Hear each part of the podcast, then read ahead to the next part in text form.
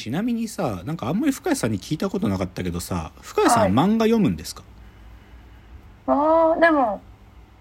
ねえ、ちょこちょこ読めます。昔のだめを読んでたとか言ってなかった？漫画じゃないのか、は小学生ああでものだめ小学生か。そっか。はいはい。なるほど、あーそうですね。まあ、漫画もねなんかん関数が多いとちょっと体力がいるから読み切らんのだけどね。だから僕も本当に関数がまだ短いのしか最近読めてないですけどね、うん。まあでも2022もいい漫画はあるでしょうということで。じゃあはい続いて、ドキュメンタリー編ですね。お正月に僕年末年始僕が見たドキュメンタリーについてのお話と。でまず最初はこれ年末にちょっと予告してましたけど香川一区という映画が始まりました。あの、はい。君はなぜ総理大臣になれないのかという、あの、小川淳也議員ですね。立憲民主党の小川淳也議員を追いかけた君はなぜ総理大臣になれなかったのかという大島新監督の、それの続編が、あの、クリスマス頃から、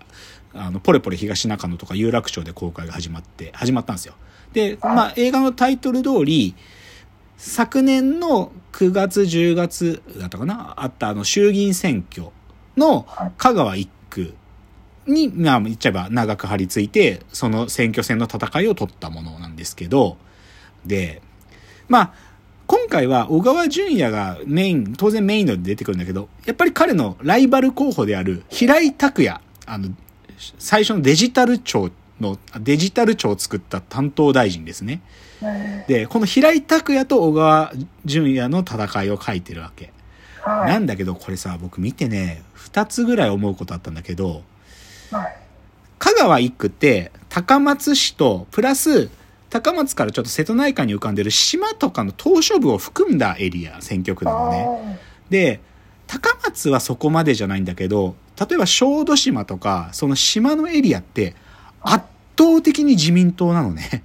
もう生まれた時から自民党なの。なんか、で、これってでも結構普通のことっぽいんだけど、そういう島嶼部とか田舎って保守地盤圧倒的に強いのよ。うん群馬とかもそうだから僕嫌いなんだけど、でもなその理由って結構シンプルでさ、だって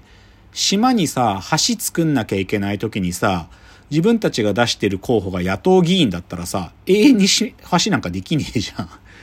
やっぱり与党議員を出してたらさ、与党議員が働きかけて橋作ってくれたりするじゃん。っていう意味では、インフラがそんなに綺麗に整いきれてないところはさ、やっぱり与党を応援するしかないんだなってことがなんか映画見ててよくわかんの。で、だけど、そうなんだって思うのが、そのて自民党候補である平井拓也がさ、街頭演説してんだよ。で、当然彼の主張はさ、大きくはデジタル庁っていうのを俺は作ったんだみたいなことをアピールするのは半分あるんだけど、はもう一個のアピールポイントが、皆さん見てください。高松駅のトイレ。あんなに綺麗なトイレができたんですよっていうのよ。それで、すごくない？トイレが綺麗になったってこと自分の成果だって言ってアピールするの。なんか言うには、瀬戸内国際映画祭っていう、そういう外国の人たちがたくさん来るイベントを我々はやっているのに、その時にあの汚い高松駅のトイレで世界の人たちに恥ずかしくなかったですかとか言うのよ。そのトイレがこんなに綺麗になりましたとか言うわけ。すごいなと思って。でもまあそういうことなのかなとも思ったね。で、少し映画、なんかその、自民党についても焦点当ててるから、自民党のすごいとこと嫌なところっていうのも見れるんだけど、ただ今回の香川一区の映画はね、正直、小川淳也っていう議員の、まあまだ未成熟な部分っていうのがより見えちゃったね。うんいや、もともとなぜ君は総理大臣になれないのかっていうところはさ、どっちかというと、真面目で、もう、こう、純粋にせ自分は、こう、政策を語るんだっていうタイプの政治家を描いたけど、今回もその取り方してるけど、でもそれだけじゃ、なんていうかリーダーにはなれないよってことをちょっともう見えちゃうくらい、小川淳也っていうのが未成熟だなってことが見えた。と同時に、大島新監督の政治的政治的なスタンスがちょっと現れすぎた。まあ彼はシンプルに言えばリベラルだから、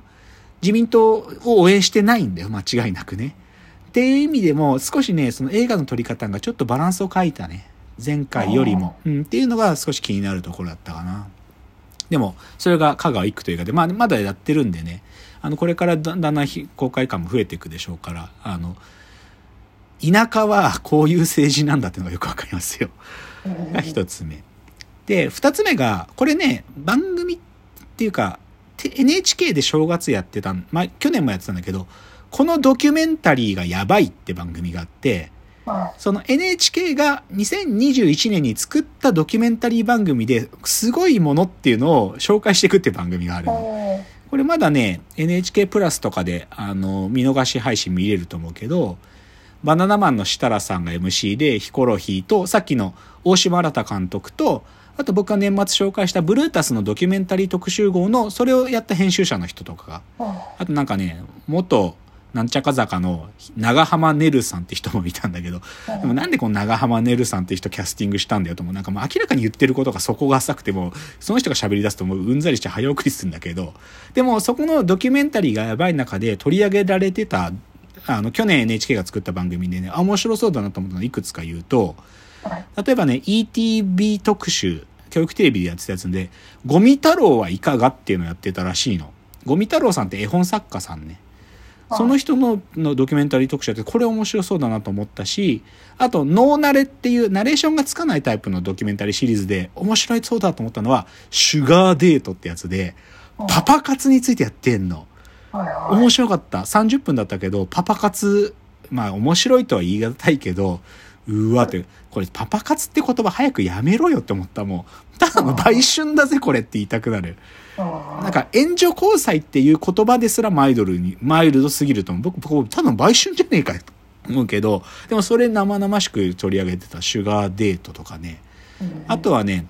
クジラを取るっていうあった。クジラを取る密着商業捕鯨船団の53日間っていうののノーナレっていうシリーズの紹介した。これ面白そうだったな。うんいや、今時、まだくじ、まあね、それで生活されてる方もいるから否定してないんだけど、クジラを取るっていうのを自分たち顔出ししてそれを貼り付くっていうのは結構すごいことだなと思うしね。あとね、あ、僕これ見てなかった、見なきゃと思ったのは NHK スペシャルでやってたらしいんだけど、稲佐風寄せる大地16年の記録っていうので、あの、仙台の荒浜っていう地域があって、半分農業で半分漁師さんがいるような地域なんだけど、そこにこう、なんていうかな、大量と豊作をもたらす風っていう、稲佐っていうのが吹く地域なんだって。で、そこに2005年から、だからもうす震災の前からずっと取材してる映像があって、だから、で、2005年から撮ってて、じゃあ震災があった時もだし、その後のコロコロナ禍になった時もっていうので、その地域、なんていうのかな、荒浜って場所で生まれて死んでいく人たちの営みっつうか。これね、すっげえ面白そうだったから見ようと思ったね。だからだからこのドキュメンタリーがやばい1時間くらいの番組ですけど、まだ見れるはずなんで、皆さんね、見れるんだったら見た方がいいと思いますよ。なんか、自分の金銭に触れるドキュメンタリー番組紹介してくれてると思うんで。で、そこでね、ちょっとやってたので、あーと思って、これね、明日放送なんだけど、ドキュメント72時間っていうシリーズがあるんですよ。3日間カメラ回し続ける。そこで、あの、伊豆にあるですね、幻博覧会っていう、あの、B 級テーマパークがあるんですよ。B 級テーマパーク。そこのドキュメント72時間がやるらしくて、タイトルが夢幻のテーマパークへようこそっていうんだけど、これ面白そうね。僕、幻博覧会のファンなんで、あの、館長のセーラーちゃんっていうおじさんでセーラー服の格好してるおじさんとかいるんだけど、そういう人とかも普通にがっつり出てたりするんで、これ明日見ようと思います。あとね、これも必ず新春っていうか正月に NHK がやる番組で、新しいテレビ2022っつうのがあるんだけど、あのね、これはどちらかというとテレビを作ってる側の人たちが集まって、テレビって今年、あ、違う、2021年どうだったかなってことをおしゃべりし合う番組なの。例えば、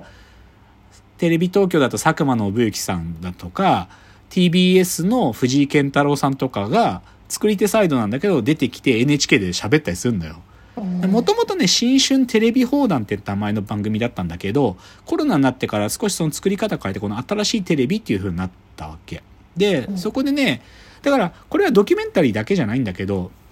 なんかいろいろ紹介してて面白そうだなと思ったのがいくつか言うと、なんかドラマの話してて、なんか2021年はドラマの当たり年だったっつってて、で、三大ドラマだって言ってたのが、大豆田十和子の話と、工藤館のお、あの、俺の家の話っていうのがあると。で、もう一つ実は、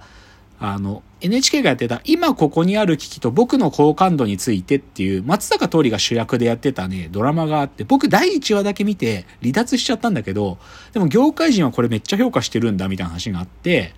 でね、でもこの3つのドラマで特徴的だなと思うのは、脚本家がも